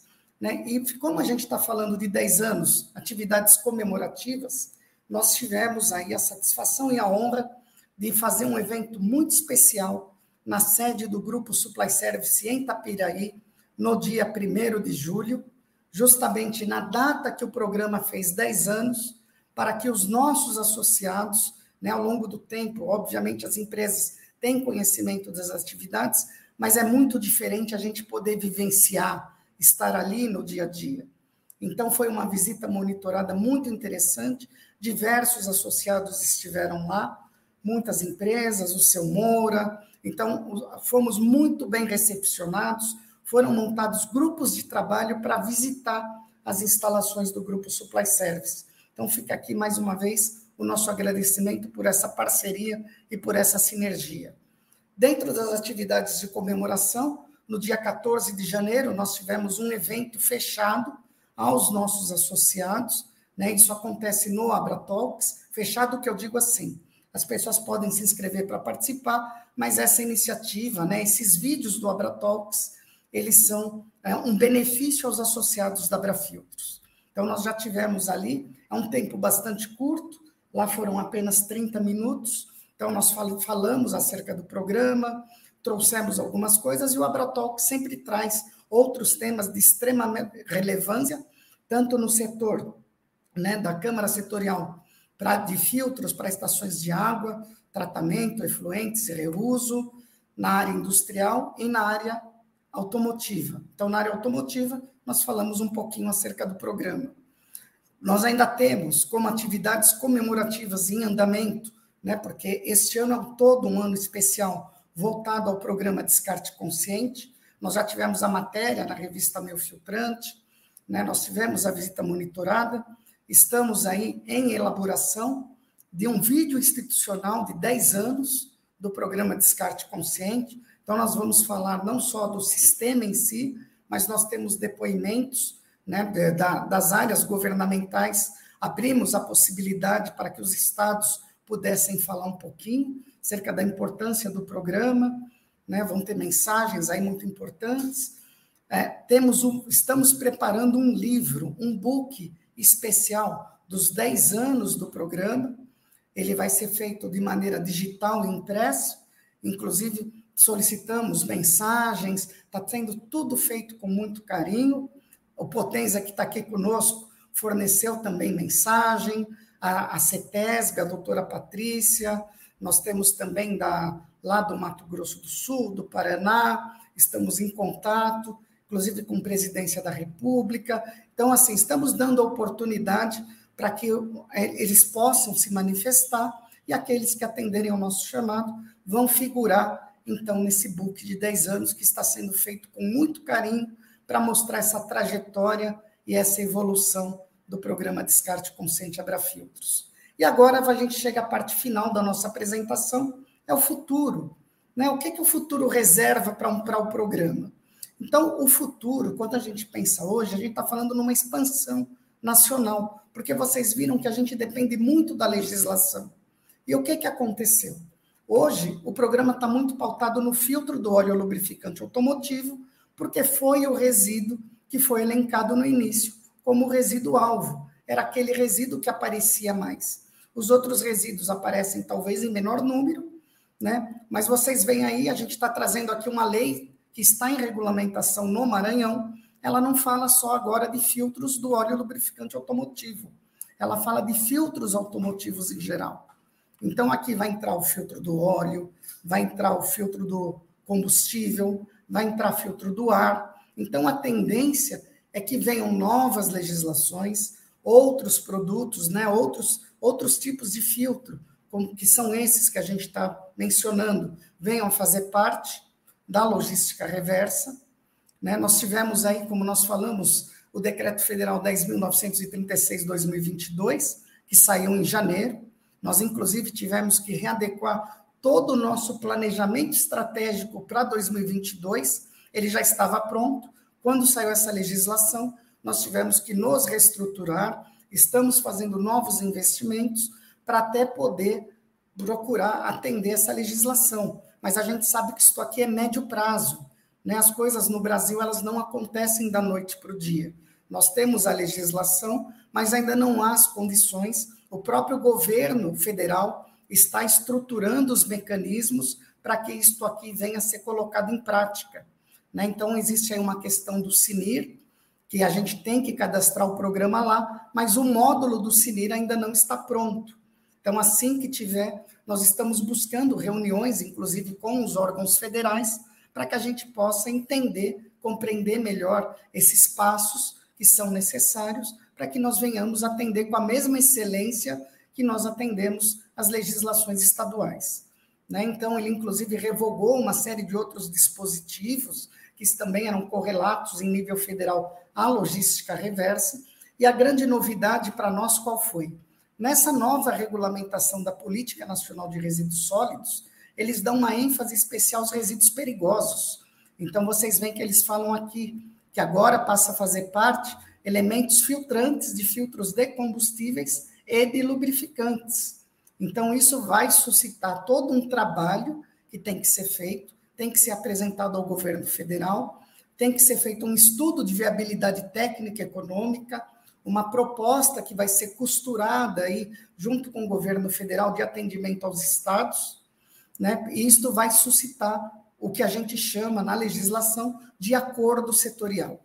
Quando nós temos né, os trabalhos, os acordos que são feitos com os, com os estados, eles são disciplinados do ponto de vista jurídico pelos termos de compromisso. Quando é em nível federal, nós estamos falando então de acordo setorial. Então, eu quero registrar aqui para vocês que a Brafiltros está atenta, como sempre esteve, em relação a todas as mudanças, a essa evolução da logística reversa, e fica aqui o nosso compromisso. Nós já estamos buscando, junto ao governo federal, né, a forma de fazer com que seja cumprida a legislação. Não depende só da Brafiltros, todos esses processos são processos que dependem muitas vezes também dos órgãos públicos se aparelharem, né, fazerem aí ah, toda essa parte de suporte, das orientações para que isso venha acontecer. Mas tenham a certeza que isto aqui é o futuro. Em breve, o programa ele vai começar a atender outros estados, tão logo sejam né, estabelecidas as diretrizes com o governo federal. Vejam aqui que a, a responsabilidade pela logística reversa, como a gente comentou, assim como no âmbito estadual, ela, ela vai ser proporcional aos produtos postos no mercado conforme metas progressivas. Essas metas vão fazer parte de um plano nacional que vai ser elaborado, né, considerando a realidade de cada estado.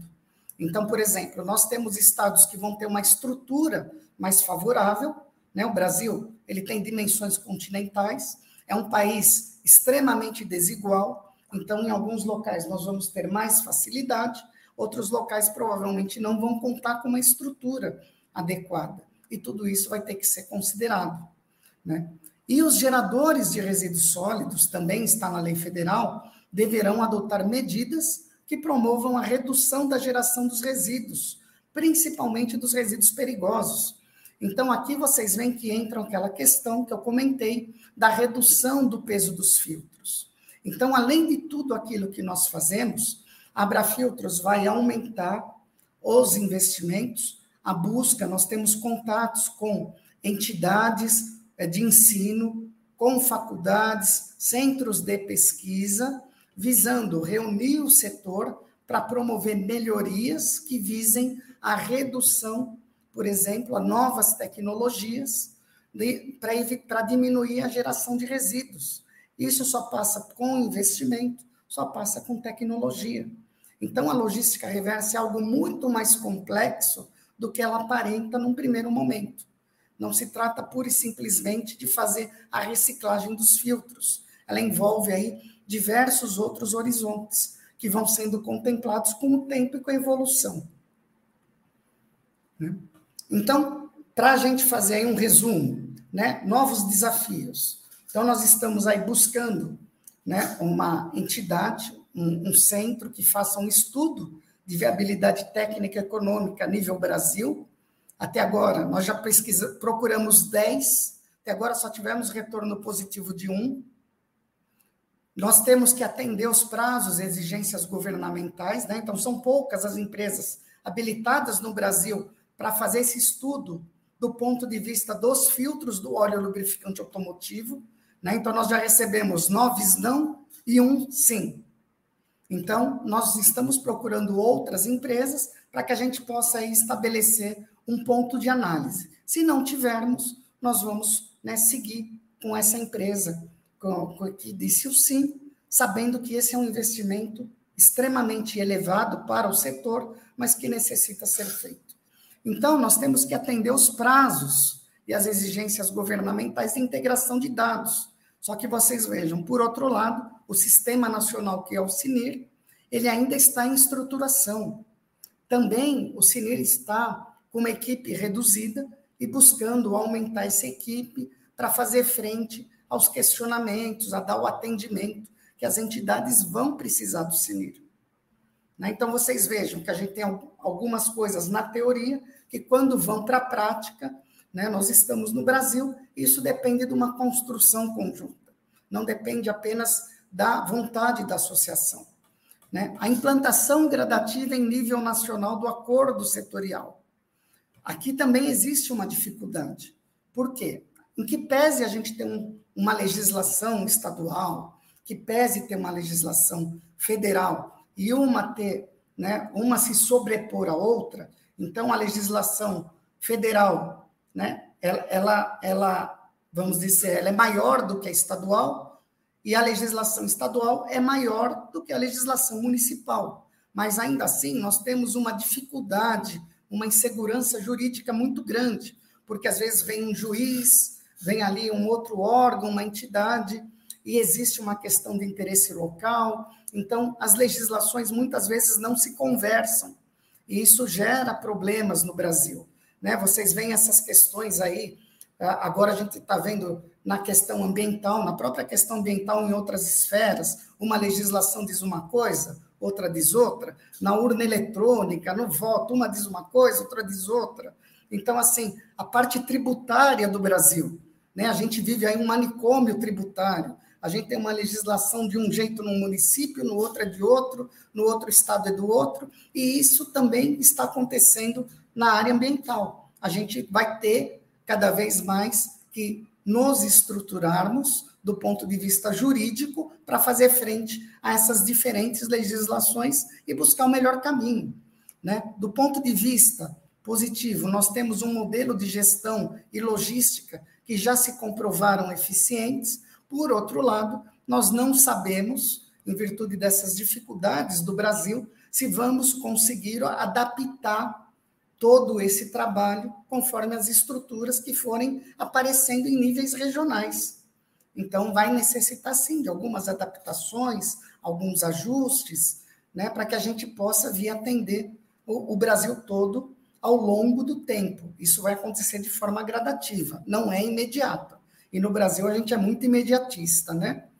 Tudo isto, né, vai demandar obviamente novos investimentos em gestão, em logística, em pessoal, né? E o Brasil, vocês sabem, está passando aí por uma economia instável, aumento de custos, a questão dos combustíveis, né? Nós tivemos aí sucessivos aumentos, agora está caindo um pouquinho, mas ainda não se recupera né, tudo aquilo que os combustíveis aumentaram, as dificuldades de infraestrutura, o aumento de impostos, alíquotas. Então, assim, o Brasil tem muito ainda a evoluir, só que as coisas precisam acontecer. É esse país que nós temos e nós temos que procurar trafegar, navegar dentro de todas essas questões. E deixo aqui, para terminar essa nossa exposição, antes de abrir aí a palavra né, para o seu Moura, para o Davi, para fazerem as considerações, uma frase que eu gosto muito. Não sabendo que era impossível, foi lá e fez, do Jean Cocteau. Né? Então, ele é um escritor, um cineasta francês. Então, assim, seria muito fácil a gente vir aqui e dizer que não dá para fazer. Mas Abra Filtros né, sempre teve, através da visão do nosso presidente João Moura, o seu Moura a gente costuma dizer que é um fazedor. Se a gente for olhar só para a dificuldade, a gente não faz nada. Então, com o sistema de gestão, o sistema de trabalho que foi colocado para Abra Filtros, né, um sistema participativo, nós estamos, nós somos focados na busca por soluções. Nós não vamos conseguir resolver todos os problemas ao mesmo tempo, mas vocês podem ter a certeza que nós jamais vamos deixar de fazer. Então, era esse o trabalho que nós tínhamos para apresentar para vocês. Aqui fica o contato da nossa área de gestão, o e-mail descarte consciente. Então, eu, como coordenador, como gestor de projetos, nós temos o Amauri como assessor de projetos e o Rafael Borges, que veio recentemente somar com a nossa equipe na área, né, aqui como analista ambiental. Então, quero mais uma vez agradecer a todos vocês pela oportunidade de estar levando a logística reversa ao conhecimento de tantas pessoas. Ainda é um assunto novo no Brasil, apesar do tempo, mas nós estamos aqui para fazer a nossa parte e ajudar a escrever essa história. Muito obrigado a todos. Seu Moura, a palavra é sua e depois passar a palavra para o Davi.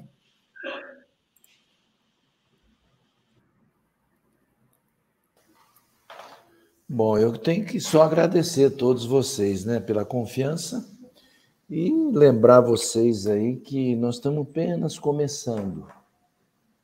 Nós somos um país de 26 estados, um distrito federal, e nós estamos trabalhando em quatro estados só.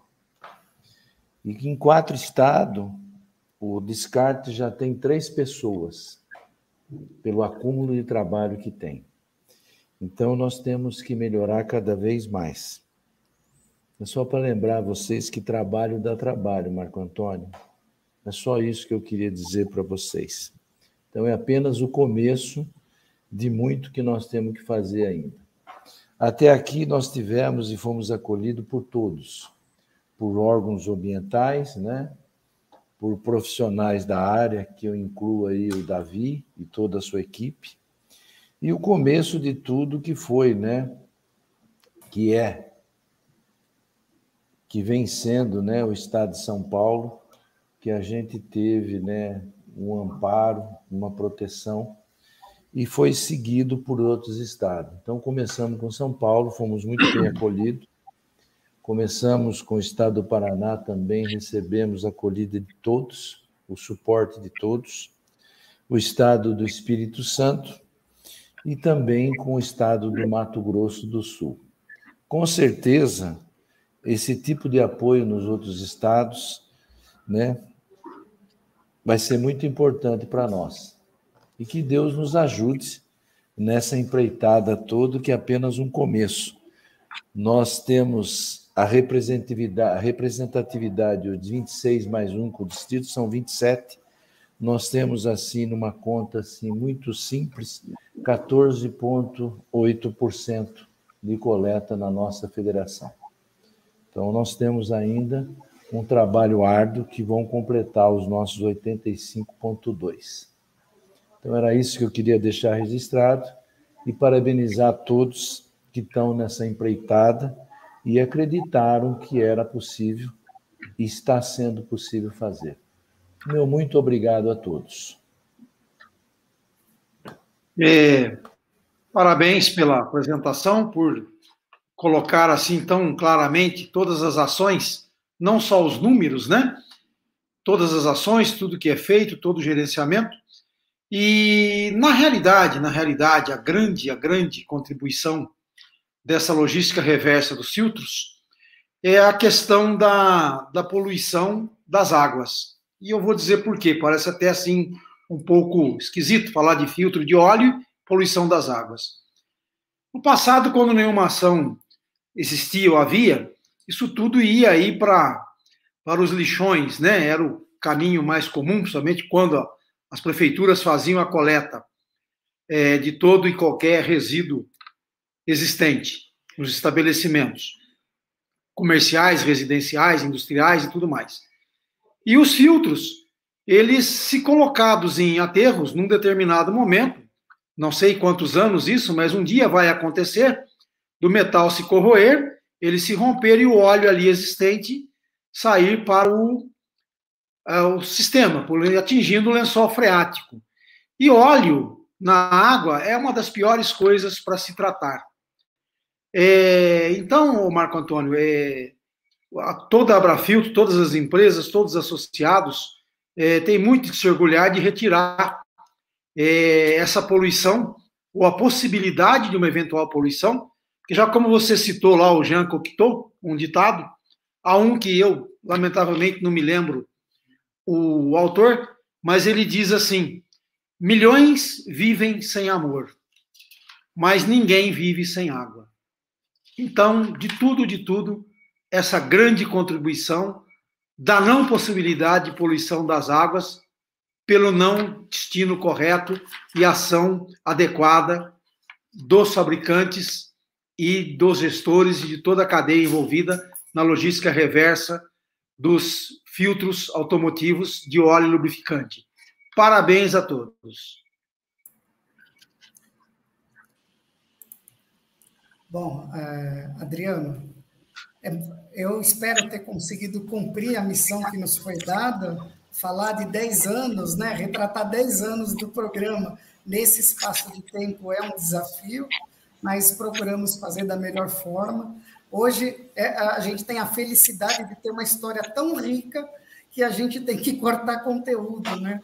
É, é, é muito interessante. No começo é muito difícil você explicar quando você não tem resultado. Hoje é o contrário, a gente tem tanto resultado, tem tanto subsídio que a gente tem que cortar. Mas a gente procurou trazer aí os pontos mais importantes, mais relevantes desses 10 anos. E eu passo então, Adriano, a palavra para você. Quero mais uma vez agradecer a todos pela oportunidade. E se nós tivermos algum questionamento, algum ponto que necessite de esclarecimento, estamos aqui à disposição. Muito bom. É, pelo menos eu fui bonzinho dessa vez, te dei mais do que 30 minutos, vai. Você ficou aí um pouquinho mais de tempo para falar e a sua explanação foi excelente, como sempre. Eu acho que a gente consegue é, ter uma visão macro, né, do, do que vem sendo feito ao longo desses 10 anos de, de programa e com os comentários desses dois é, dessas duas obras de artes aí é, da logística reversa, que sempre trabalharam arduamente para que esses resultados também acontecessem, seu Davi e seu Moura. Obrigado aí por todo o empenho e dedicação, por sempre acreditarem e confiarem no trabalho. Né? Eu acho que isso é, é de extrema importância. É, eu, eu não estou vendo aqui nenhuma pergunta, só estou vendo elogios nos nossos comentários.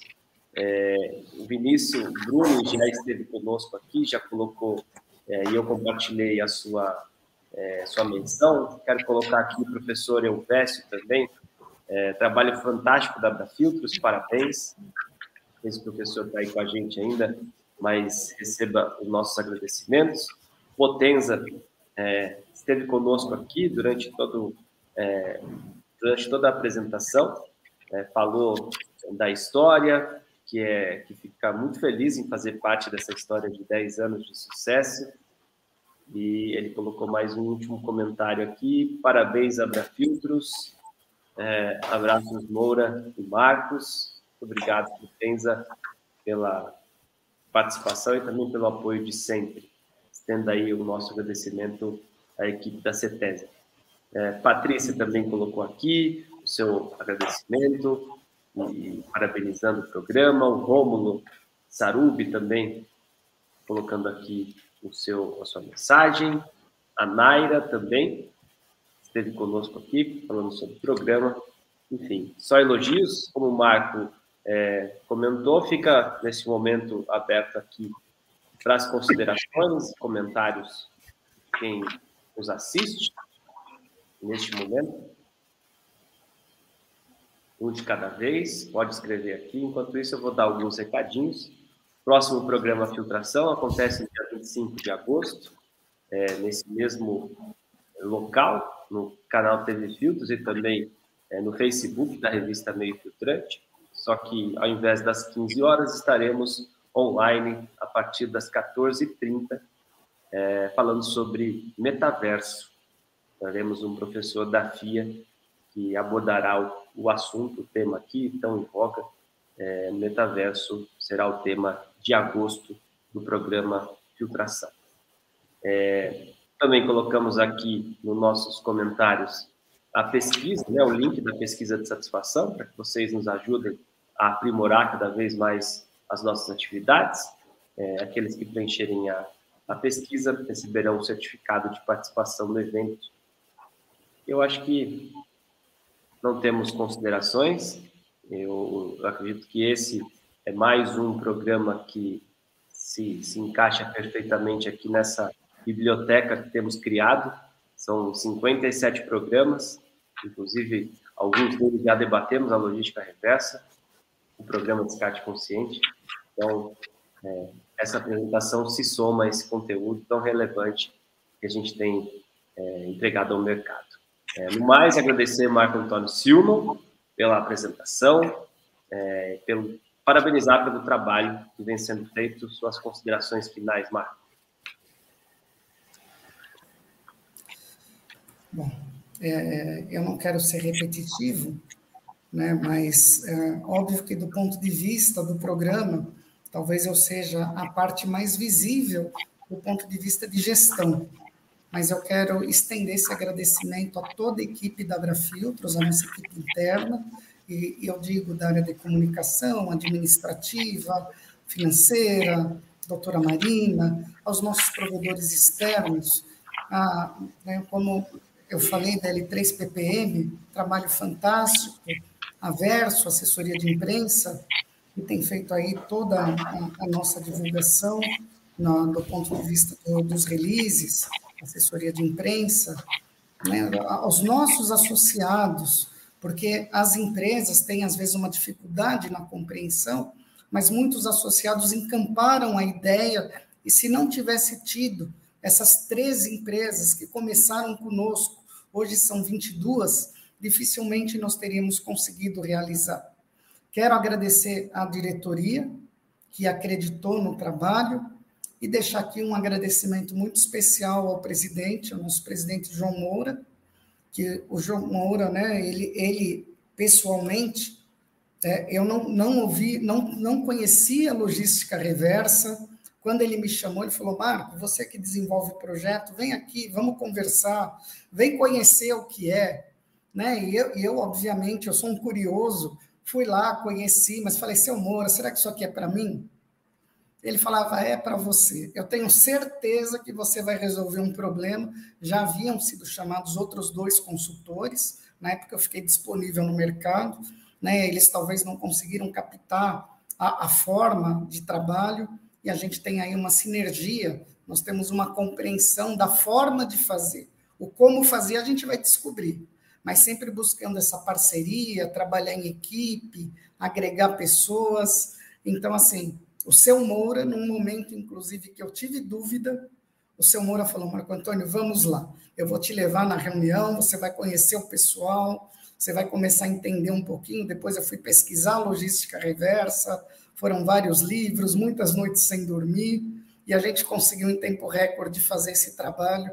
Então, seu Moura, serei eternamente grato pela oportunidade e espero estar fazendo jus à confiança que o senhor depositou lá atrás e que depois né, ela foi referendada pelos nossos associados por todo esse trabalho aí de 10 anos. Eu fico até emocionado de ver que o tempo passou e a gente conseguiu, né, através desse esforço, é, é cumprir os objetivos que nós havíamos propostos lá atrás. Quero externar aqui mais uma vez um agradecimento todo especial ao Grupo Supply Service, porque aqui é, é, é óbvio, a gente está falando de tudo aquilo, por mais que a gente comente, a gente está falando do que é fácil, do que aparece.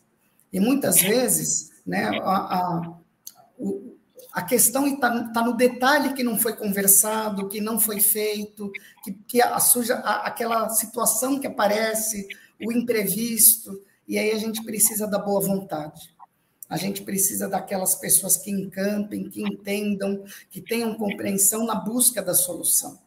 E o grupo Supply Service, nos momentos de dificuldade logística, ao invés deles colocarem um muro, eles ajudaram a construir pontes. Né? Então, junto conosco, essa é a filosofia da Abrafiltros, essa frase antiga, né? os tijolos que a gente podia usar para construir muros, vamos aproveitar para construir pontes. Então, casa isso com a filosofia do seu Moura, com a filosofia da Abrafiltros, e nós encontramos eco também na forma de trabalho do Grupo Supply Service. É por isso que tudo isso deu certo. Então, espero em breve né, estarmos aqui para comemorar novas realizações, novas vitórias, porque as dificuldades estão aí para ser superadas. Muito obrigado a todos vocês. Obrigado, Marcos. Seu Davi, muito obrigado, viu, por, pelo seu tempo. É, hoje tivemos um evento de manhã e agora à tarde também. Vamos a sua agenda de forma integral hoje. Você vai nem tá, vai ter imagem da gente. Mas obrigado, viu? Obrigado a vocês. Muito bom. Então, Moura, a palavra é sua. Eu quero agradecer uma vez mais a todos e que Deus continue nos ajudando como sempre tem feito. Eu acho que quando a gente quer fazer e junta a gente que quer fazer, é possível fazer. Assim eu peço uma vez mais que Deus continue nos abençoando e nos ajudando para que a gente possa cada vez mais trazer o trabalho que nós trouxemos hoje. Meu muito obrigado a todos, um excelente final de semana, espero poder vê-los em breve. Obrigado, seu Moura. Agradecer novamente a todos que estiveram conosco, fizeram aqui os seus comentários, é, quem nos assiste no programa gravado e quem nos escuta no podcast do programa Filtração. Temos um novo encontro marcado é, no dia 25 de agosto e a gente espera por vocês. Tchau, tchau, gente. Até logo. Tchau, tchau.